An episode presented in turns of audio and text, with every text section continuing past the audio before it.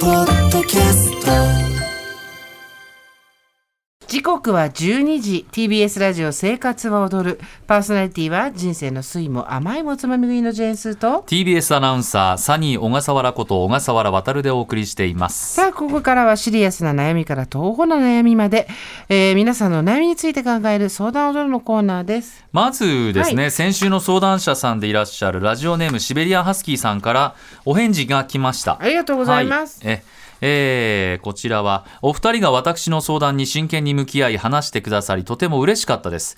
何度も聞いて文字に起こしいつから小さな嘘をつくようになったのかを考え自分の思いを書きまし書き出しました。そうそう。シベリアンハスキーさんは、友達や職場の話人と話す時に小さなどうでもいい嘘ついちゃう31歳なのに32歳って言っちゃうとか、そうそうそうそうね、そう。彼氏いたことないのに彼氏いたって言ったりとか。これやめたいなとんいう相談だったんですよね。はい。すると、頭の片隅にあった保育園の頃の記憶にヒントがあったのです。はい両親があまり仲が良くなく、どちらの親にも嫌われたくないという気持ちで、ちょっとした嘘をついたことが始まりではないか。と他にも書き出していくうちに新しい環境での人との関係づくりの際に嘘をつくことが多いことも分かりました小笠原さんからも帳尻を合わせていくというアドバイスをもらい、なるほどと思いました本音を話せる人はいるの？と心配の言葉をいただきましたが夫と心許せる友人たちとの会話では全てありのままの自分で話せています。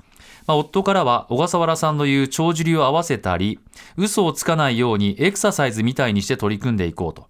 そして嘘を言ったとしても必要以上に落ち込むのはやめようと意見をもらいました。そうだそうだ、うん。ねえ。そう。あのー子供の頃に原因があったって結構多くのことがそうだっていうのにはい。大人になってから気がつくじゃないですか。10代20代の時に気がつかない、うん。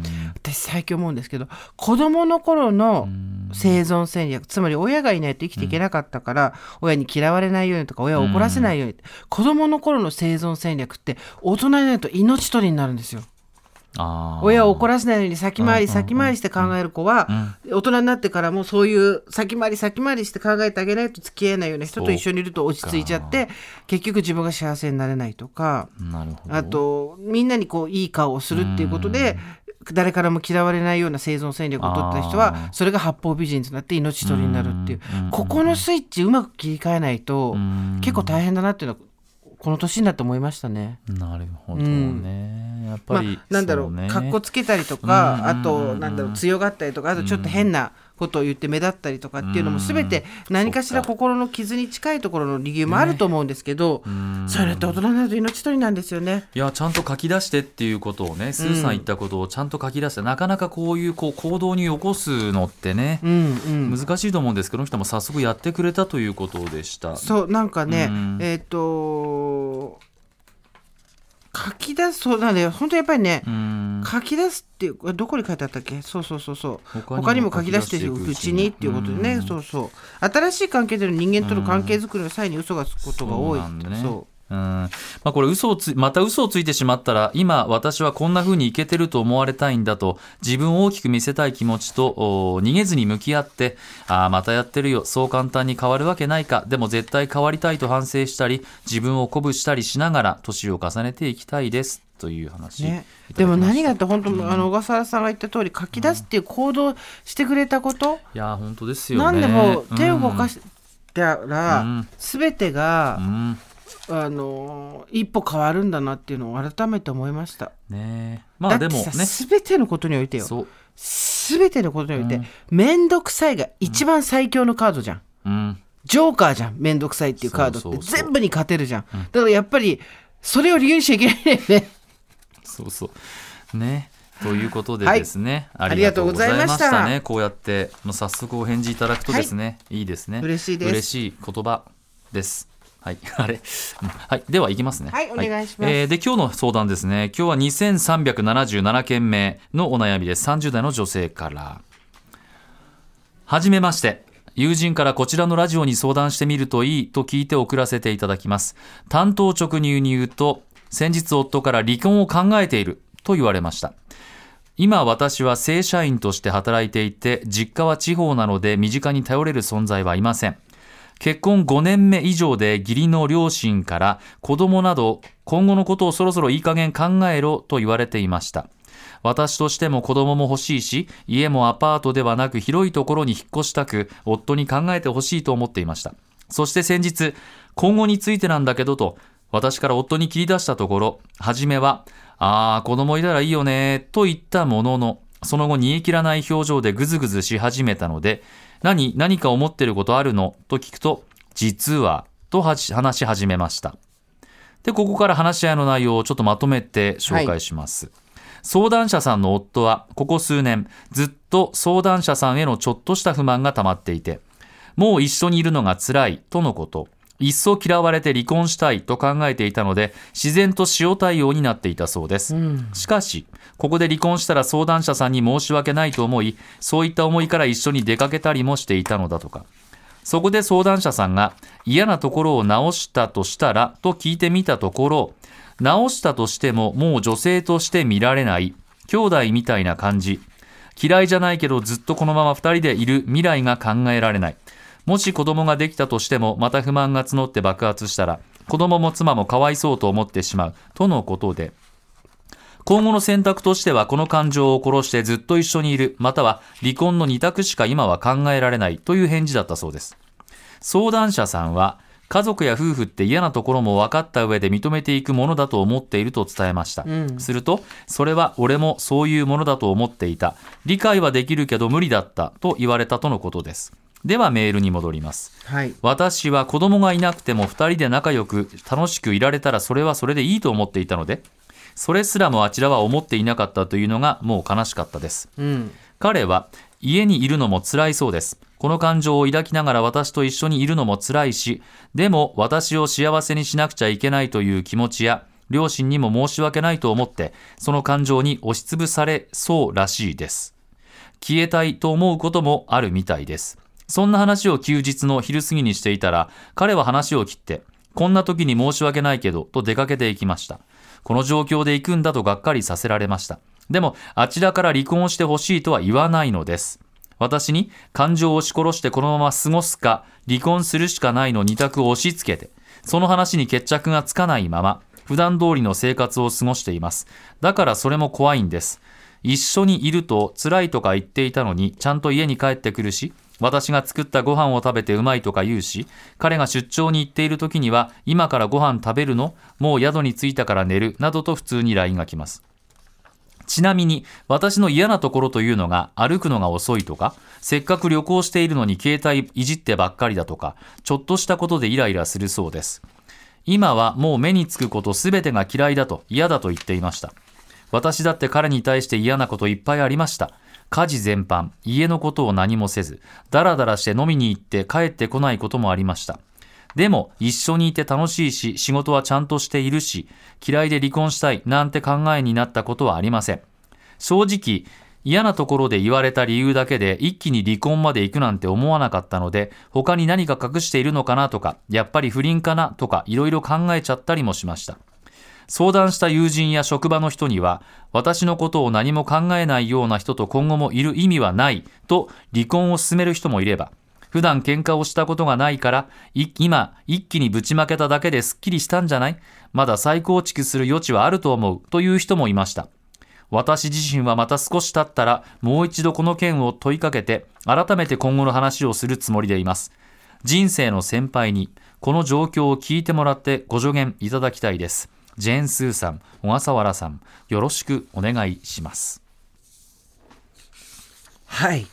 ということで、はいまとめると30代の女性正社員子供いない、うん、結婚5年目以上ってことは67人とかそれぐらいなのかな？そうですでね、。えーはい。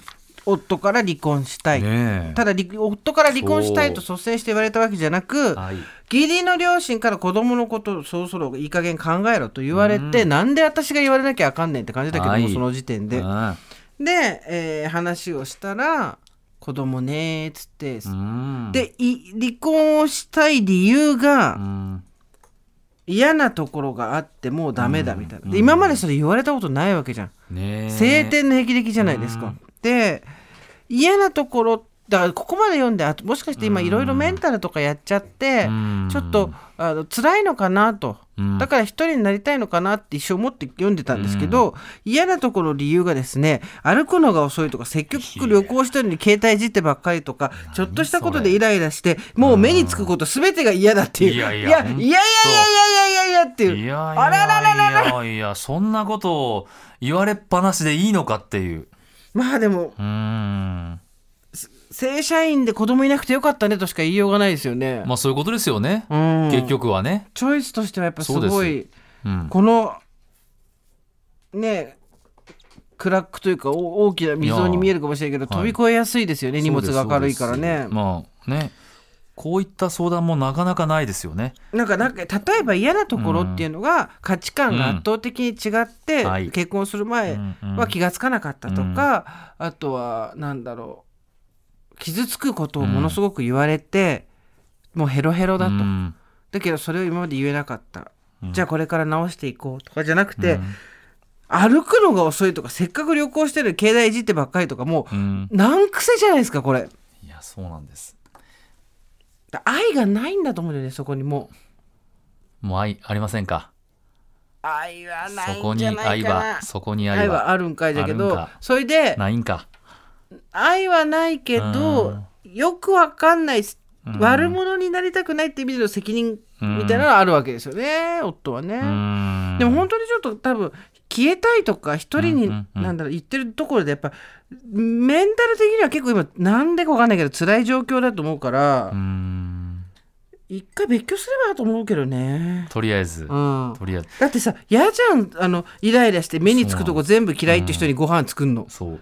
で結局まあ夫はですね何も考えてないっていうかでもそんなことを言いながらあ今から宿着いたから寝るわとか、いろいろ LINE もしてくるということもあるし、おご飯美味しいねって言ってのほほんとなあなあと一緒にいるわけでしょ。な何も考えてないんですよきっと。ほんとそれ。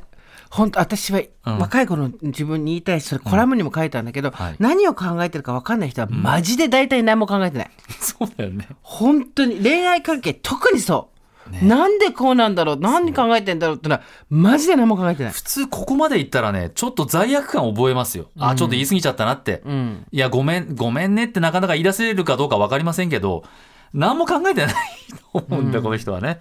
だからもう都合、まあ都合がいいっていつもまあこういう恋愛の時に使いがちですけど、帰ってきたらご飯作ってくれる、洗濯してくれる、ん。一緒にいて別になんかね、そんな文句ばっかり言ってるけども、そんなこともなく、まあ別にっていう感じで、うんの言う人なんでしょ？きっとね。多分ね相談者さんその普段喧嘩をしないから、うん今一気にぶちまけてすっきりしてまだ再構築する余地がある、かないかで言ったら再構築する余地はあるとは思うんですけど、はい。ただこの人じゃなきゃいけないのかっていうのは本当に考えた方がいいと思うよ。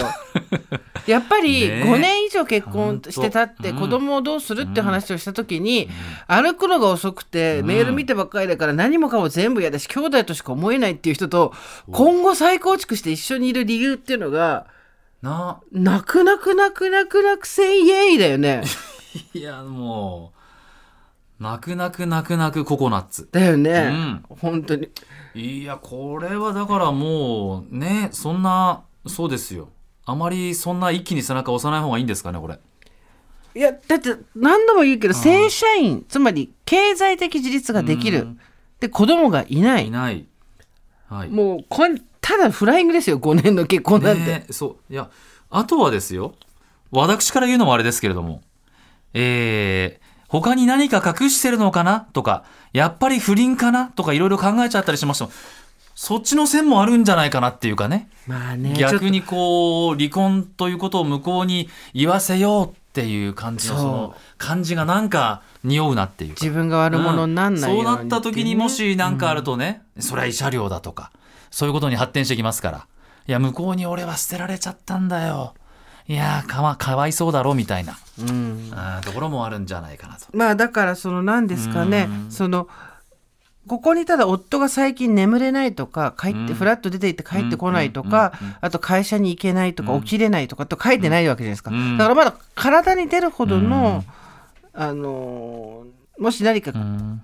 気持ちが塞いだとしてもそういうことは今ない状態で、これを言ってきて出張に行ってきて電話を食わしてきて、まああ誰かいそうな気もしなくもないよね確かにね。こればっかりは推測だから分からんけど、ね。まあ、一回お互いに出し合ったというか、まあ、向こうがいっぱい一回吐き出したというんであればお前ちょっと言い過ぎたなとかっていうのを、まあごめんなさいと言わないまでもご飯食べた時にいつも言わないいや今日美味しいねとか変にこうなんかこう気使ってきてこうちょっと申し訳なかったなっていうような行動を今出してるのかどうかってどうなんでしょうね。感情を押し殺してこのまま過ごすか離婚するしかないの二択って書いてるけどこれ二択じゃないですからね、うん。離婚することを選ばせるようにしてるだけですから。このまま息をしないでここにいるかここから出ていくかどっちかですって言われてるのと一緒ですから。あ OK じゃあ感情を押し殺してこのまま過ごすねっていうチョイスをす,、るとは思わないと思われてるからこれ言われてるんで、そうかそうか臭いね匂うね。ーね。あ、までも探偵つけると50万ぐらいかかるみたいですからね。でもつけたらね分かるみたいですよ。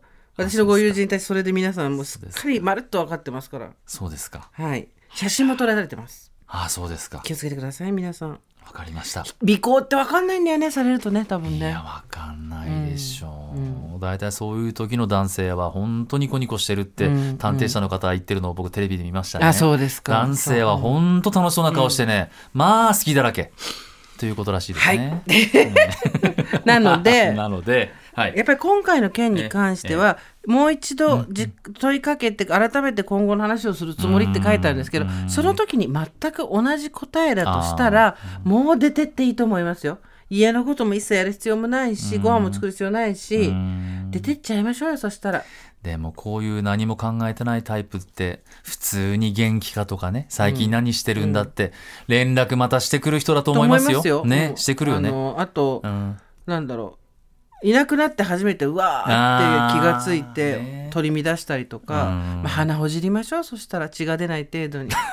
どういうこと？ボリボリボリボリあそう。ああ ほじりながらね。鼻ほじってあーあそうなんだ。そうなんだって30代ということですから。そうです。まだまだ若いんで、うんはい、新しい未来切れると思いますよ。